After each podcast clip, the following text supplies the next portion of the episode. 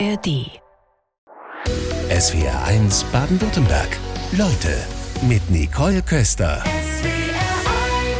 Ich begrüße ganz herzlich Professor Tobias Böttler. Schönen guten Morgen. Schönen guten Morgen. Sie sind Oberarzt an der Klinik für Innere Medizin des Uniklinikums in Freiburg und stellvertretender Leiter des Gerock-Leber-Zentrums. Wir wollen über Überschrift bei uns leberfreundliche Weihnachtstage sprechen. Sind denn überhaupt die kommenden Tage besonders anstrengend für die Leber? Lässt sich das so sagen? Naja, erstmal muss man, glaube ich, sagen, die Leber ist ein wahnsinnig tolles Organ, was unglaublich viel arbeitet und unglaublich viel Gutes tut, ohne dass man es ja eigentlich merkt. Also die kann schon auch grundsätzlich was ab. Ich glaube, das ist das allererste, was man so von der Leber äh, mal wissen muss.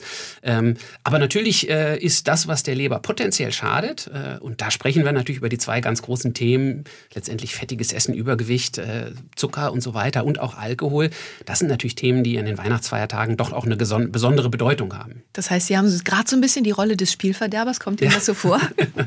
genau, also die kommt mir, wenn es um diesen äh, Kontext geht, natürlich immer wieder zu, äh, weil ich natürlich dann auch in meiner Profession als, als Arzt und als Leberarzt äh, dann natürlich da einfach über die potenziellen Gefahren ein Stück weit aufklären muss, aber natürlich auch immer wieder versuche, das Ganze so ein bisschen in Relation zu halten. Okay, also das Einordnen, das wollen wir heute Vormittag machen. Erstmal ganz grundsätzlich zur Leber, da sagt man oft, das ist das stumme Organ. Wieso denn das stumme Organ? Naja, vielleicht deshalb, weil man man letztendlich von der Leber ja so im Alltag gar nicht viel mitbekommt. Ne? Also die hat ja letztendlich nichts, was man so merken kann und ganz viele Leute haben vielleicht auch Schwierigkeiten, es auf den Punkt zu bringen. Hätte ich auch zu sagen, was macht eigentlich die Leber? Weil die Leber so vieles macht, äh, ähm, ist es nicht so ganz einfach, wie man sagt beim Herz, es pumpt halt ne? oder ja. die Nieren machen den Urin. Ähm, die Leber macht ganz vieles, die macht Entgiftung, die produziert wahnsinnig viel Eiweiße, die der Körper für alle möglichen Körperfunktionen braucht, ähm, die produziert Verdauungssäfte, also unglaublich viele einzelne Dinge und dadurch ist es manchmal schwer, das so auf einen Nenner zu bringen. Deswegen klingen Sie auch so begeistert, wenn es um dieses Organ geht.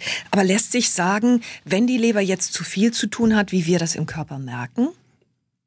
Also zu viel zu tun wie gesagt, die Leber kann wirklich wahnsinnig viel selber schaffen. Man selber kann eigentlich im Körper gar nicht so richtig merken, wie die Leber arbeitet und ob die Leber arbeitet und ob die Leber entzündet ist. Aber ich glaube, man hat ganz gut das selber in der Hand, diese potenziellen Risikofaktoren, die der Leber schaden, einfach selber ein bisschen zu, ja, äh, äh, äh, zu modifizieren. Also selber in die Hand zu nehmen, was kann ich eigentlich tun, damit ich meiner Leber nicht oder damit ich meine Leber nicht überfordere. Jetzt sagen Sie, wir haben es alle in der Hand. Jetzt gibt es allerdings Zahlen, die sprechen im Grunde dagegen. Nämlich jeder vierte Deutsche über 40 hat eine Fettleber. Was sind denn da die Ursachen? Naja, die Ursachen für die Fettleber sind letztendlich ganz klar das Übergewicht und der Alkoholkonsum. Das sind die beiden Haupttreiber für äh, Leberverfettung. Ähm, und das ist in diesen Zahlen spiegelt sich das letztendlich wieder. Ja, gibt natürlich seltene Fälle, wo es auch andere Ursachen gibt, aber die überwiegende Mehrheit der Fälle, wo wir Fettlebern sehen, äh, ähm, sind letztendlich auf Übergewicht und oder Alkoholkonsum, regelmäßigen, schadhaften Alkoholkonsum zurückzuführen. Jetzt haben wir gerade in den Nachrichten gehört, ähm, Flaschen Sekt wurden pro Kopf fünf waren es, glaube ich, getrunken. Es waren vor zehn Jahren noch mehr als sechs. Also die Tendenz ist doch schon mal eine ganz gute, auch wenn die Noten nicht wirklich gut sind. Ja, absolut. Also ich glaube, wichtig ist ja wirklich nur, dass man sich selber so ein bisschen klar macht, was ist schadhafter Konsum und was nicht. Und natürlich ist das von Person zu Person auch ein Stück weit unterschiedlich. Da spielen unterschiedliche Faktoren rein. Ähm, aber ich glaube, das ist das Wichtige, dass man da selber erstmal so ein bisschen eine Idee für hat und dass man das dann entsprechend reguliert. Sie als Leberspezialist, achten Sie denn grundsätzlich darauf, was Sie Ihrer Leber zumuten? Das ist natürlich eine gute Frage. Ja, ähm, ich muss die mit Nein beantworten fast, ja. Also äh, ich gucke schon natürlich, dass man äh, gewisse Dinge, dass man sein Gewicht irgendwie hält und dass man es mit dem Alkohol nicht übertreibt. Äh, das sind, glaube ich, die ganz wichtigen Dinge. Aber das sind jetzt keine, äh, keine Überlegungen, die meinen Alltag in irgendeiner Form bestimmen. Früher hieß es ja sogar mal, also Alkohol in Maßen ist sogar ganz gut und gesundheitsfördernd. Das ist, glaube ich, so nicht mehr gültig, oder? Genau, also da gibt es natürlich eine ganze Reihe von Studien, die da ein bisschen unterschiedliche Ergebnisse rausbekommen. So der letzte Stand, würde ich mal sagen, ist der, dass letztendlich, ähm, wenn man ganz viele Einflussfaktoren rausrechnet aus diesen Studien, also den sozialen Status und äh, die sonstige Ernährung und so weiter, dann bleibt von diesem potenziell günstigen Effekt des moderaten Alkoholkonsums am Ende gar nicht mehr viel übrig, sodass man zwar sagen kann, es ist noch nicht mit einem Risiko verbunden, ein ganz moderater Alkoholkonsum oder nur mit einem sehr überschaubaren Risiko. Aber einen günstigen Effekt würde ich dem Alkohol auch in der Situation nicht zuschreiben. Okay, und früher hieß es auch mal, vielleicht ist das auch nur ein Mythos, ja, wenn du was Fettes isst, dann verträgst du den Alkohol besser. Also erstmal eine Grundlage schaffen. Ja. Ist das ein Mythos? Naja, also der, der, der, der Schaden ist dann vielleicht ein bisschen weniger groß. Ja, so kann man es vielleicht sagen. Also es ist äh, ähm, sicherlich gut, äh, wenn man eine, eine, eine Grundlage schafft. Das muss jetzt nicht unbedingt das fettige Essen sein, ne? ähm, aber äh, das ist, glaube ich, das ist schon, schon, man sollte nicht auf nüchternen Magen zu viel trinken. Ich glaube, ja. das ist schon auch klar. Wie baut sich Alkohol am besten ab? Also das, da kümmert sich die Leber drum. Ja? Die Leber äh, macht das und die macht das in einer äh, Geschwindigkeit, die bei jedem durch genetische Konstellationen ein bisschen anders ist. Äh, aber da muss man letztendlich selber nichts dafür tun. Da kümmert sich die Leber drum. Jetzt gucken wir nochmal auf die Daten in Deutschland. Deutschland ist im Ländervergleich im oberen Drittel, was den Alkoholkonsum angeht. Nur 10 Prozent der Deutschen trinken so gar keinen Alkohol. Macht Ihnen das Sorgen? Naja, also ich glaube, das ganz Wichtige ist ja immer, dass man sich klar macht, dass jeder sich selber klar macht, was ist denn für mich ein potenziell schadhafter Konsum? Ähm, und das ist dann natürlich schon was, wo man äh, sehr genau hingucken muss, jeder für sich. Und da sagt man ja ganz klar, also alles, was über zwei Drinks, und das sind so Standard-Drinks, pro Tag hinausgeht für äh, männliches Geschlecht oder ein Drink bei Frauen. Das ist so die, das, was sich aus den Studien herauskristallisiert hat. Wenn diese Grenze überschritten wird, dann muss man von schadhaftem Konsum sprechen. Ähm, und das ist dann natürlich letztendlich viel wichtiger als so diese Durchschnitts-Pro-Kopf-Zahlen. Wir hatten neulich einen Suchtforscher aus Kanada zu Gast in der Sendung und der sprach sogar davon von zwei Drinks pro Woche. Also mhm. was bei uns pro Tag ist, ist dort ja. pro Woche gültig. Ja. Also sind wir da einfach hinten dran woran liegt es? Naja, also erstmal ist, glaube ich, ganz wichtig, dass man trennt, äh, ähm, besteht eine Suchterkrankung und besteht schadhafter Konsum. Also nicht, schadhafter Konsum kann grundsätzlich auch ohne die begleitende Suchterkrankung da sein. Ne? Also es gibt ganz viele PatientInnen, die ohne Probleme von einem Tag auf den anderen den Alkoholkonsum beenden können. Die haben zwar vorher schadhaften Konsum betrieben und dann beenden sie das einfach. Kein Problem. Also das heißt, zu trennen von einer Suchterkrankung ist schon mal ganz wichtig. Die Zahlen, wie viel ist jetzt erlaubt und wie viel nicht. Die beruhen einfach auf Analysen, dass man sich anschaut, wie groß ist das Risiko für eine relevante Lebererkrankung oder auch eine andere Erkrankung. Alkohol kann ja viele Organsysteme schaden.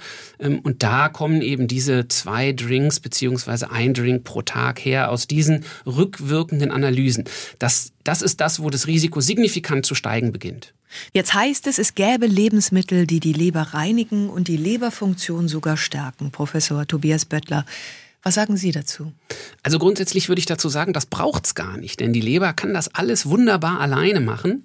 Und äh, ich glaube, der Gedanke ähm, der Leber, was Gutes zu tun, der sollte gar nicht so sehr darin begründet sein, dass man etwas zuführt, äh, was der Leber gut tut, sondern dass man weniger zuführt, was der Leber schadet. Ich glaube, das ist der Kernpunkt. Und trotzdem in der Recherche lässt sich ja vieles finden. Also da lässt sich dann lesen, Artischocken entgiften die Leber, Äpfel unterstützen das Entgiftungsorgan dabei, Schadstoffe auszuscheiden, Blaubeeren unterstützen die Leber, Umweltgifte auszuscheiden. Stimmt das alles nicht? Ja, das kann sein, dass es da vielleicht den einen oder anderen Datensatz gibt, der das belegt. Es ist allerdings nicht so, dass man das im Alltag nutzbar machen könnte. Also ich könnte jetzt nicht hingehen und sagen, äh, ich sag mal, ähm, äh, Patient XY braucht kein Gewicht zu reduzieren und soll dafür am Tag zwei Packungen Blaubeeren essen. Das ist sicherlich nichts, was in irgendeiner Form im medizinischen Sinne nutzbar ist. Gut, es ist ja auch nicht als Kompensation gedacht, aber als Unterstützung womöglich schon. Und dass man einfach sagt, ja, alles in Maßen, also auch die Blaubeeren grundsätzlich sind gut. Ließe man sich darauf ein? Ja, also das kann man sicherlich machen. Ich würde trotzdem weiter behaupten, dass es sicherlich gut ist, sich gesund zu ernähren und vieles von dem, was Sie genannt haben, gehört ja zu einer gesunden, ausgewogenen Ernährung einfach dazu. Das geht natürlich über die Leber hinaus. Das ist grundsätzlich gut für uns, dass man damit jetzt ganz gezielt konkret der Leber etwas Gutes tut. Davon bin ich persönlich nicht überzeugt. Was glauben Sie steckt dahinter? Naja, es gibt sicherlich Präparate, die man kaufen kann. Das ist also auch ein Markt, der dahinter steckt. Ähm, äh, und sonst ist es, glaube ich, auch einfach oftmals der wirklich auch gut gemeinte Versuch, äh, den Menschen etwas an die Hand zu geben. Ähm, und ähm, das kann sicherlich auch hilfreich sein. Ich glaube, man muss sich nur sehr klar machen, dass der Nutzen von diesen Dingen, die Sie gerade genannt haben, sicherlich überschaubar ist. Was ist denn der größte Nutzen dann? Den habe ich dann selbst in der Hand. Absolut. Der größte Nutzen ist die, sind die modifizierbaren Risiken Risikofaktoren, also das eigene Verhalten, das eigene Achten auf das Redu die Reduktion der Schadstoffe und das sind natürlich Übergewicht, gezuckerte Getränke, fruktosehaltige Getränke, Softdrinks, Alkohol, all diese Dinge sind nichts, was man machen sollte, wenn man, wenn man äh, der Leber etwas Gutes tun möchte. Sie haben regelmäßig eine Lebersprechstunde. Was sagen Sie denn dort am häufigsten? Naja, also dort ist es natürlich so, dass viele äh, äh, PatientInnen mit grundsätzlichen oder mit strukturellen Lebererkrankungen da sind, die jetzt nicht primär auf den Lebensstil zurückzuführen sind. Also Autoimmunerkrankungen der Leber oder Viruserkrankungen der Leber. Und das sind dann schon Personen, die eigentlich sehr genau wissen, dass es jetzt nicht gut wäre, noch zusätzliche Risikofaktoren hinzuzuführen. Aber natürlich muss man auch manchmal da dann dran erinnern und sagen, wenn eine Lebererkrankung existiert, dann gelten natürlich noch mal ganz andere Regeln, was äh, was gesunder, äh, gesunde Ernährung oder, oder Alkoholkonsum betrifft. Ne? Was sind denn da die Ursachen, beispielsweise bei einer Autoimmunerkrankung der Leber? Ja, also da ist die Ursache, dass letztendlich das Immunsystem ähm, aus einer, ja, aus einem Fehler letztendlich Strukturen an den Oberflächen der Leberzellen oder der Gallenwegszellen als fremd erkennt und diese dann entsprechend attackiert, ähm, sodass es dort dann zu einem Entzündungsprozess in der Leber kommt, der aber nicht auf einen, einen Schadstoff zurückzuführen ist, sondern einfach auf eine Fehl, Fehlinterpretation des Immunsystems dieser Oberflächenstruktur äh, auf, der, auf der Leberoberfläche. Wie ist das heilbar? Das ist heilbar über Medikamente. Also das sind chronische Erkrankungen, muss man sagen. Also heilbar bedeutet ja, ich mache eine Therapie über einen gewissen Zeitraum, beende die dann und die Erkrankung ist geheilt. Äh, das ist in dem Fall nicht möglich. Ich lerne damit schon, zu leben. Ja, genau. Und man kann das sehr gut kontrollieren. Ja? Also wir können die allermeisten dieser Erkrankungen so kontrollieren, dass wir sagen, es ist äh, vermeidbar, dass die Leber wirklich so schweren Schaden nimmt, dass man dann irgendwann an einer Lebererkrankung versterben muss. Aber es sind chronische Erkrankungen, die eine dauerhafte Therapie letztendlich auch äh, notwendig machen. Viele Fragen kommen rein von den SW1-Hörerinnen und Hörern. Nehmen wir uns gerade mal eine Runde vor. Aus Heiterbach schreibt uns Siegfried Joos, ähm, kann auch zu viel Zuckerkonsum zu einer Fettleber führen? Ja, absolut. Also ähm, Zucker und die Fettleber sind sehr eng miteinander verbunden letztendlich. Es gibt Leute, die sagen, äh, äh, jeder Diabetiker, also jeder Zuckerkranke wird mal leberkrank und umgekehrt. Also ähm, Alleine das Vorliegen eines Diabetes, also einer Zuckererkrankung, ist ein ganz, ganz großer Risikofaktor für die Entwicklung einer fortschreitenden Lebererkrankung und dementsprechend ja, Zucker ist nicht gut für die Leber. Aus Eberbach fragt Peter, gibt es einen Zusammenhang zwischen hohem Alkoholkonsum bei wenig Ernährung und erhöhtem Juckreiz auf der Haut? Also so ein ganz einfacher Zusammenhang lässt sich da jetzt vielleicht nicht herstellen. Grundsätzlich ist es so, dass Juckreiz äh, äh ein Symptom für eine fortgeschrittene Lebererkrankung sein kann, nicht sein muss. Aber es kann tatsächlich mit dem Alkoholkonsum und dem Juckreiz würde man äh, zumindest einmal abklären müssen, ob die Leber nicht doch fortgeschritten geschädigt ist. Dann schreibt uns aus der Nähe von Lindau Raphael Fischer. Wenn Leber und Nieren für Entgiftung zuständig sind, wie gesund sind dann Kalbsleber oder Nieren? Schöne Frage. Ja, also ähm, sagen wir mal so, wenn es einem darum geht, sich etwas Gutes zu tun, gesundheitlich, ist das vielleicht nicht das Richtige. Ähm, ob es schadet, äh, würde ich sagen, in Maßen wahrscheinlich nein. Äh, denn auch das sind natürlich Dinge, die über den Magen-Darm-Trakt ja so geregelt werden, dass letztendlich nur das aufgenommen wird, was der Körper auch braucht, sodass ich jetzt nicht befürchten würde, dass die ganzen äh, Giftstoffe, die in der Leber noch drin hängen, in der Verspeisten, dann auch resorbiert werden. Dann schreibt uns aus Gernsbach, Karga, ähm, habe eine nicht alkoholische Fettleber. Welche Ursache kann das haben? Zucker als Ursache, kann, was kann man dagegen tun? Haben wir gerade schon im Grunde Grunde gehört. Ne? Haben wir gerade gehört, genau. Und das ganz Interessante an der Frage ist natürlich die äh, Begrifflichkeit nicht alkoholische Fettleber. Was kann dafür sprechen? Denn gerade die nicht alkoholische Fettleber wird natürlich darüber definiert, was sie nicht ist, nämlich nicht alkoholisch. Und das hat sich jetzt geändert tatsächlich. Also vielleicht ganz interessant auch zu wissen, dass wir versuchen, ähm, von diesem Begriff wegzukommen und das eher als eine Erkrankung zu bezeichnen, was sie ist, nämlich eine metabolische, also eine Stoffwechselerkrankung ja. letztendlich. Weil es sonst auch in die Irre führt. Immer, so ne, ist es, genau. Ja. ja. Ähm, und es gibt natürlich dann auch Überlappungskonstellationen. Also grundsätzlich versuchen wir das jetzt als metabolische Fettlebererkrankung zu bezeichnen. Ähm, und äh, da gibt es natürlich vor allem, wie gesagt, wieder den Zucker, das Übergewicht, die ungesunde Ernährung. Das sind die Haupttreiber für äh, die Zunahme dieser Erkrankung in der Bevölkerung. Aus Feying an der Enz schreibt uns T. Klein, ähm, habe eine Fettleber nach Gallenentfernung, seither erschwerte bis kaum Gewichtsabnahme, trotz Sport. Was kann ich dagegen tun? Auch eine Frage, die sehr häufig kommt, weil die Gewichtsabnahme erfahrungsgemäß etwas ist, was vielen Menschen sehr, sehr schwer fällt. Aus unterschiedlichsten und oftmals sehr nachvollziehbaren Gründen. Grundsätzlich, glaube ich, ist es aber wichtig, dass man sich selber klar macht, man muss am Tag mehr Kalorien verbrannt haben, als man aufgenommen hat. Sodass natürlich die, der Sport das eine ist und die Ernährung das andere. Und jeder Mensch, der es schafft, mehr Kalorien zu verbrennen als aufzunehmen, wird mit einer Gewichtsreduktion darauf zu reagieren. Das ist letztendlich Mathematik. Jeder vierte Deutsche über 40 hat eine Fettleber. Das haben wir schon gehört. Und jedes dritte übergewichtige Kind hat ebenfalls eine Fettleber. Professor Tobias Böttler bei uns. Was ist denn bei den Kindern die Ursache? Na, die Ursache ist letztendlich dieselbe. Und ich, in den Zahlen, die Sie gerade genannt haben, jedes dritte übergewichtige Kind, ich glaube, das Wichtige ist erstmal festzuhalten, dass es immer mehr übergewichtige Kinder gibt, von denen dann eben auch viele eine Fettleber entwickeln. Aber das Problem ist natürlich die Zunahme der Übergewichtigkeit, der Fettleibigkeit schon in frühen Lebensjahren. Ähm, denn das ist etwas, wo man den Körper auch auf etwas einstellt, was man auch im Alter später nur noch ganz, ganz schlecht wieder umstellen kann. Gibt es denn da besondere Zucker, die Sie bei Kindern ausmachen können? Also es gibt keine ganz besonderen Zucker. Natürlich ist Fructose ist so immer so ein Thema, ne? Und alles, was in so gezuckerten Getränken drin ist, ähm, alles das, was letztendlich zu Übergewicht führt. Und so haben wir ja eigentlich selber einen sehr guten Regulationsmechanismus, denn über unser Gewicht können wir ja weitestgehend regulieren, dass wir wissen, wir ernähren uns richtig oder wir ernähren uns falsch. Ne? Das ist etwas, da braucht es dann auch kein Arzt für. Das kann man selber feststellen ähm, und wie viel Zucker man selber verträgt hängt dann letztendlich damit zusammen. Scheint leider nur immer weniger Menschen zu gelingen. Haben Sie Ursachen ausmachen können, woran das liegt?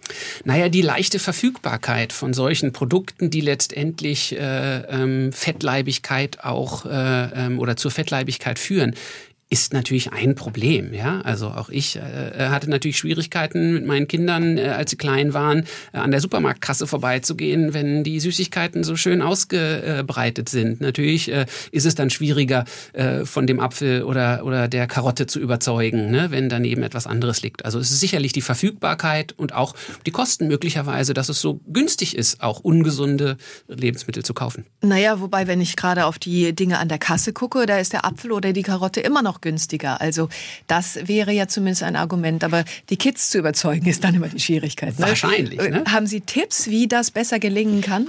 Das sind dann natürlich jetzt Erziehungstipps. Jetzt weiß ich nicht, ob ich der Richtige bin. Erziehungstipps. Äh, nee, Sie sind ja Vater, Sie ja, haben das ja genau. durchgemacht.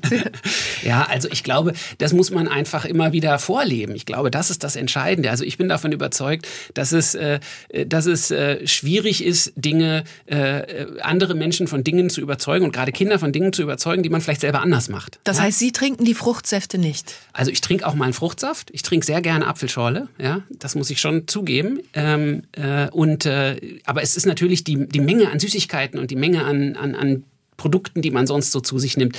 Ähm, das ist schon, glaube ich, ein entscheidender Punkt. Und da muss man mit, mit, mit, mit, mit gutem Vorbild vorangehen, wenn gleich meine Kinder jetzt wahrscheinlich sagen würden, ich bin immer der, der sich am, die Marmelade am dicksten aufs Brot schmiert. Okay, also dann doch erwischt, ja. ja. Aber die Zahlen sind ja wirklich erschreckend, wenn wir da drauf gucken. Also es ist damit einfach nicht getan. Aufklärung reicht in manchen Bereichen einfach nicht. Was können wir denn noch tun?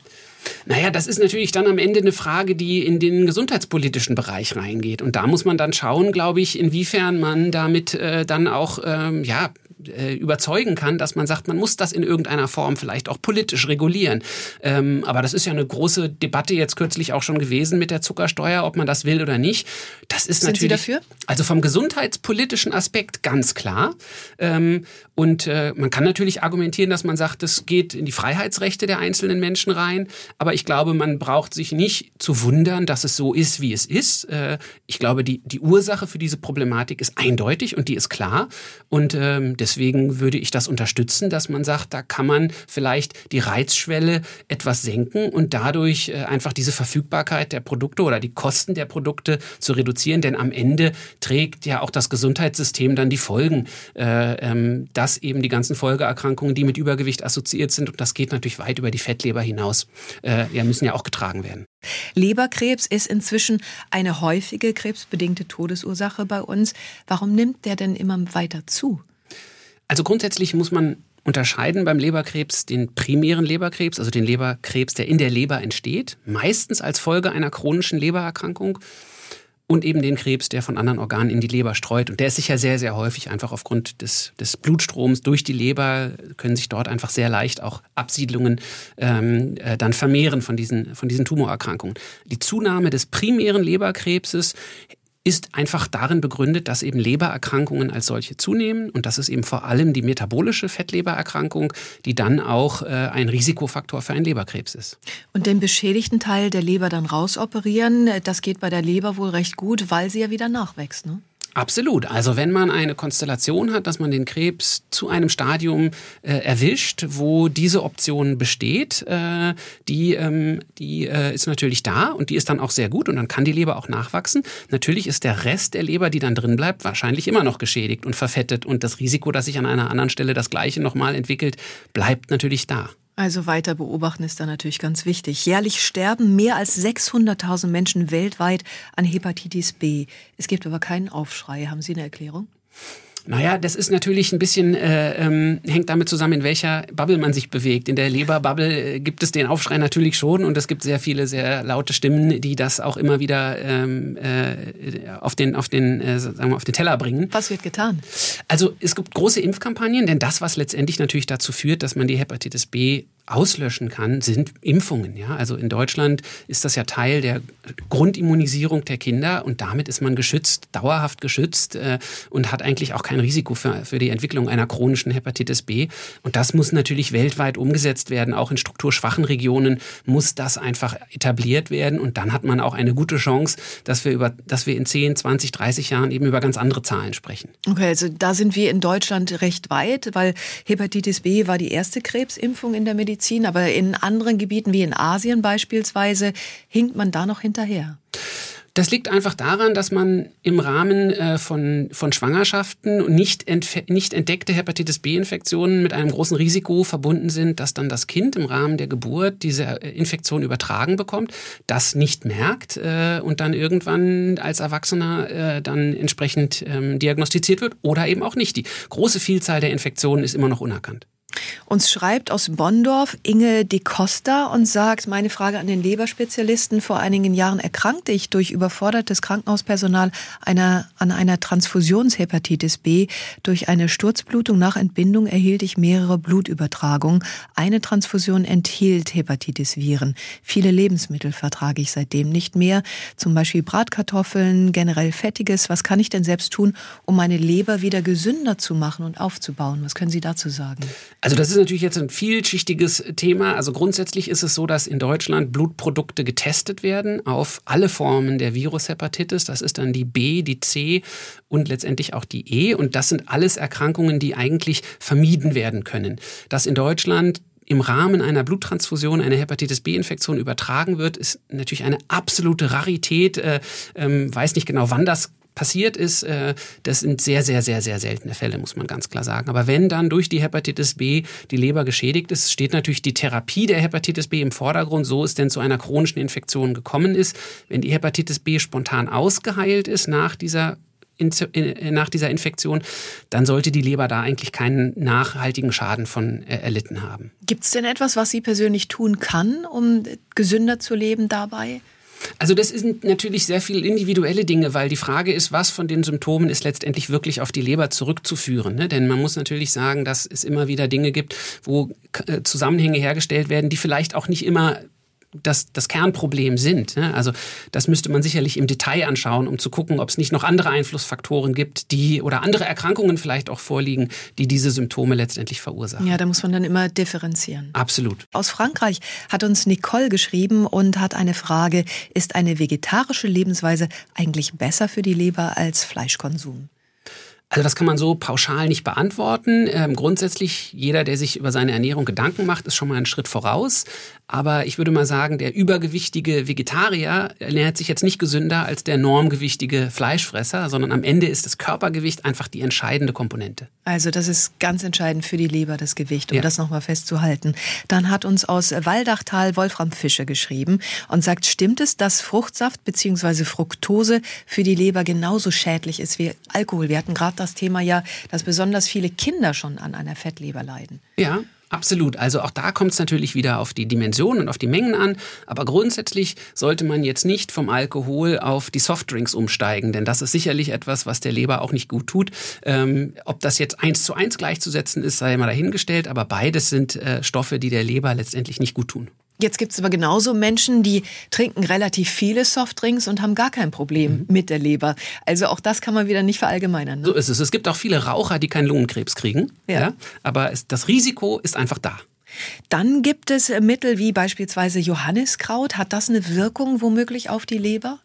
Also das ist eine Substanz, die einfach möglicherweise, und da kommt es dann wieder auf die genetische Konstitution an, tatsächlich auch zu einem Leberversagen sogar führen kann. Also das gibt es immer wieder, auch Notwendigkeiten der Lebertransplantation aufgrund von einer Johanniskrautvergiftung letztendlich. Das ist etwas sehr, sehr Seltenes auch, aber das gibt es grundsätzlich. Und da kann man, glaube ich, auch immer wieder sich selber sehr klar machen. Äh, man denkt immer, alles, was aus der Natur kommt, ist automatisch gut, ja, aber Knollenblätterpilz schadet der Leber auch sehr stark und das kommt auch aus der Natur. Also also ich glaube, dass dieses Gleichsetzen, das ist natürlich, das muss gut und gesund sein, äh, sollte auch mit Vorsicht behandelt werden. Also da ist es individuell einfach darauf zu achten und die Maße sind dann auch wieder der Ratschlag wahrscheinlich an dieser Stelle.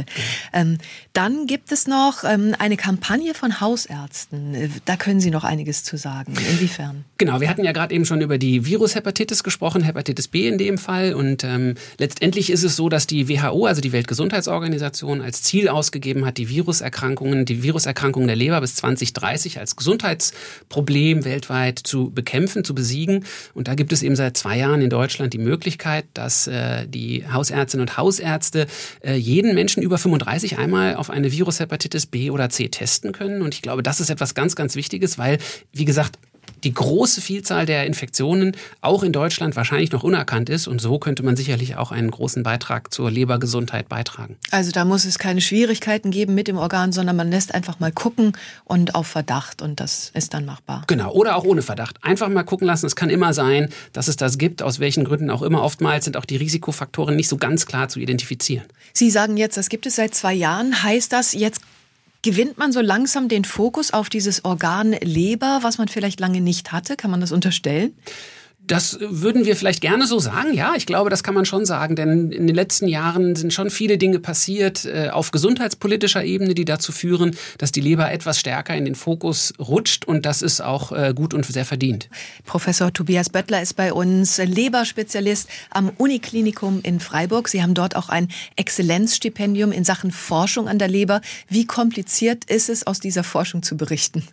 Also natürlich ist es sehr detailreich, was man berichten könnte und deswegen fällt fällt es immer ein bisschen schwer, das auf ganz einfache Formulierungen zu bringen. Aber letztendlich geht es ums Immunsystem. Also wie beeinflusst die Leber das Immunsystem oder wie wird auch die Leber durchs Immunsystem beeinflusst? Ähm, denn das ist immunologisch ein sehr, sehr spannendes Organ und hat sehr viele Eigenheiten, die die anderen Organe eben nicht haben. Lässt sich sagen, wie weit Sie da in der Forschung sind? Das kommt ja darauf an, was man als Ziel herausgibt, nicht wahr? Also ähm, ich glaube, wir sind schon sehr weit in unserem Verständnis dessen, wie das Immunsystem die Leber beeinflusst und umgekehrt. Und die Frage ist jetzt, wann lässt sich das wirklich auch in äh, Medikamente oder in medizinisch nutzbare Therapien umsetzen? Und da sind wir noch ein bisschen ein Stück weit von entfernt. Ähm, aber ich glaube, wir haben sehr gute Ergebnisse oder sehr viel gelernt darüber, was machen Medikamente zum Beispiel auch mit, einer, mit der Leber. Gab es einen ganz besonderen Aha-Effekt, eine Überraschung, mit der Sie gar nicht gerechnet hätten? Also im Kleinen gab es da vieles, denn das ist natürlich immer das, man steigt in so eine Forschung natürlich immer ein und weiß eigentlich nie so richtig, was einen erwartet, weil man ist ja der Erste oder die Erste, die in dieser, äh, in dieser, äh, in dieser Fragestellung dann auch unterwegs ist. Und da kommen schon viele interessante Dinge bei raus, ähm, die jetzt aber sehr kleinteilig sind, als dass man sie wirklich jetzt äh, hier diskutieren könnte. Ja, also das dauert noch eine Weile. Was hat Sie überhaupt zum Organ der Leber gebracht? Es gibt ja dann im Medizinstudium irgendwann so Wege, die sich trennen. Was war da der Auslöser? Also der Auslöser war meine eigene Doktorarbeit. Das habe ich äh, ähm, in einem Labor, in einem Leberlabor gemacht und äh, bei meinem jetzigen Chef, Professor Timme. Und das hat mich fasziniert. Die Forschung hat mich fasziniert. Dieses, die immunologischen Themen, die dort behandelt wurden, haben mich fasziniert. Und das, äh, dabei bin ich geblieben. Was versprechen Sie sich denn jetzt aktuell von dieser Forschung? Also das ist ja auch mit großen Erwartungen vermutlich verbunden. Klar, also das ist natürlich schon so, dass man an vielen unterschiedlichen Teilen äh, oder in vielen unterschiedlichen Bereichen da einen Beitrag gerne auch dazu leisten möchte. Und da sind natürlich, wir hatten die Impfungen eben schon angesprochen, immer ein großes Thema. Wir können die Hepatitis C ja mittlerweile durch Medikamente sehr gut heilen, aber eine Impfung, die also vor einer Infektion schützt zum Beispiel, das haben wir noch nicht. Und das ist ein sehr, sehr kompliziertes Thema. Und ähm, da sind wir noch dabei, äh, die vielleicht entscheidenden Dinge zu, zu finden.